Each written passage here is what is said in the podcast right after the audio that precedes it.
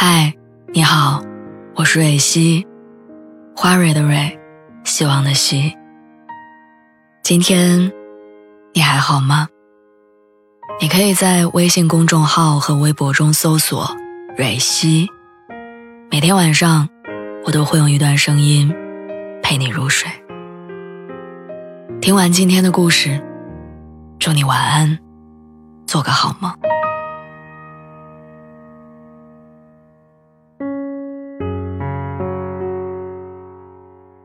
如果你问我，至今为止我最开心的一件事情是什么，我一定会毫不犹豫的回答，是十二岁那年跟爸妈搬到一个有阁楼的新家里。开心的原因不是因为房子有多大，而是因为阁楼的入口很小，小到只有小孩子的我才能穿过去，所以那个只有几平米的小阁楼，成了我那时候的生活里唯一一个。不会被爸妈侵占的地方。当时的我惊喜于这个秘密天地带给我的自由，让我可以在那里看不被父母允许但我喜欢的小人书，让我可以在那里不穿鞋发呆一整个下午。即使自己后来长大长高没办法再进去了，但那段拥有自己小空间的日子，仍然是现在的我想起来都忍不住想笑。和怀念的。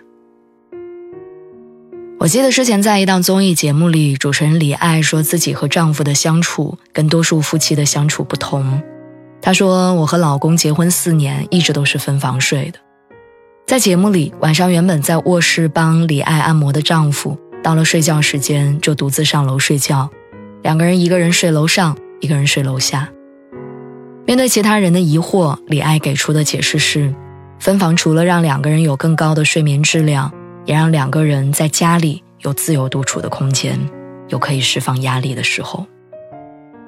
给对方一个属于自己的空间，是相爱多年的他们送给对方和这段关系最好的礼物。英国小说《十九号房间》里讲述了一个需要空间的女人的故事，女主人公一直想要一个只属于自己的房间。但因为家里有丈夫和几个年纪还小的孩子，一直没能实现。为此，渴望有自己空间的她，甚至在一家简陋的小旅馆里租了一间房，在送完孩子上学之后，一个星期三次，独自一人去那个租来的房间里待一个下午。她在房间里什么也不做，只是发呆，然后回家。这样一段时间之后，主人公的十九号房间被丈夫发现。但他却宁愿谎称自己有情人，也不愿意去解释自己只是纯粹的想要一个独处的空间，因为比起跟人解释自己想拥有一个房间，承认自己是一个出轨的主妇，似乎更容易让人接受跟理解。其实我们想要的秘密房间里，可能根本就没有秘密，有的只是属于自己的自由。那里藏着不愿在人前提起的脆弱，藏着需要独自承担的压力，藏着真正放空的自己。也许正如书中所言，我们只有在那个房间里，才能感受到自己真实的活着。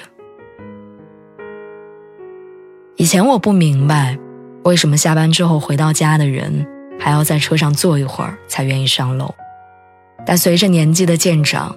见过结了婚的同事自愿在办公室加班，看见合租的情侣开始想住两居之后，才明白，那个不愿推开的车门，就是生活跟我的分界点。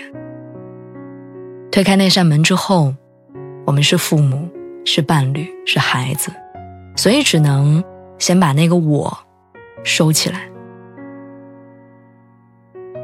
我记得作家龙应台在《目送》里写过一句话，他说：“希望每天熬一碗汤，送到老人手中，还不会太凉。这一碗汤的距离，其实也是我们跟人交往的距离。相距不要太远，让汤凉掉；也不要近到没有相送的路程。你应该给自己留一些时间，而不是把时间都留给。”你身上的那个角色，因为在成为那个角色之前，你先是自己，所以别总在那个角色里入戏太深。希望我们都能拥有属于自己的空间，在其中享受独处带来的放松，跟自由。最重要的是，还能拥有那个愿意跟你分享十九号房间的人。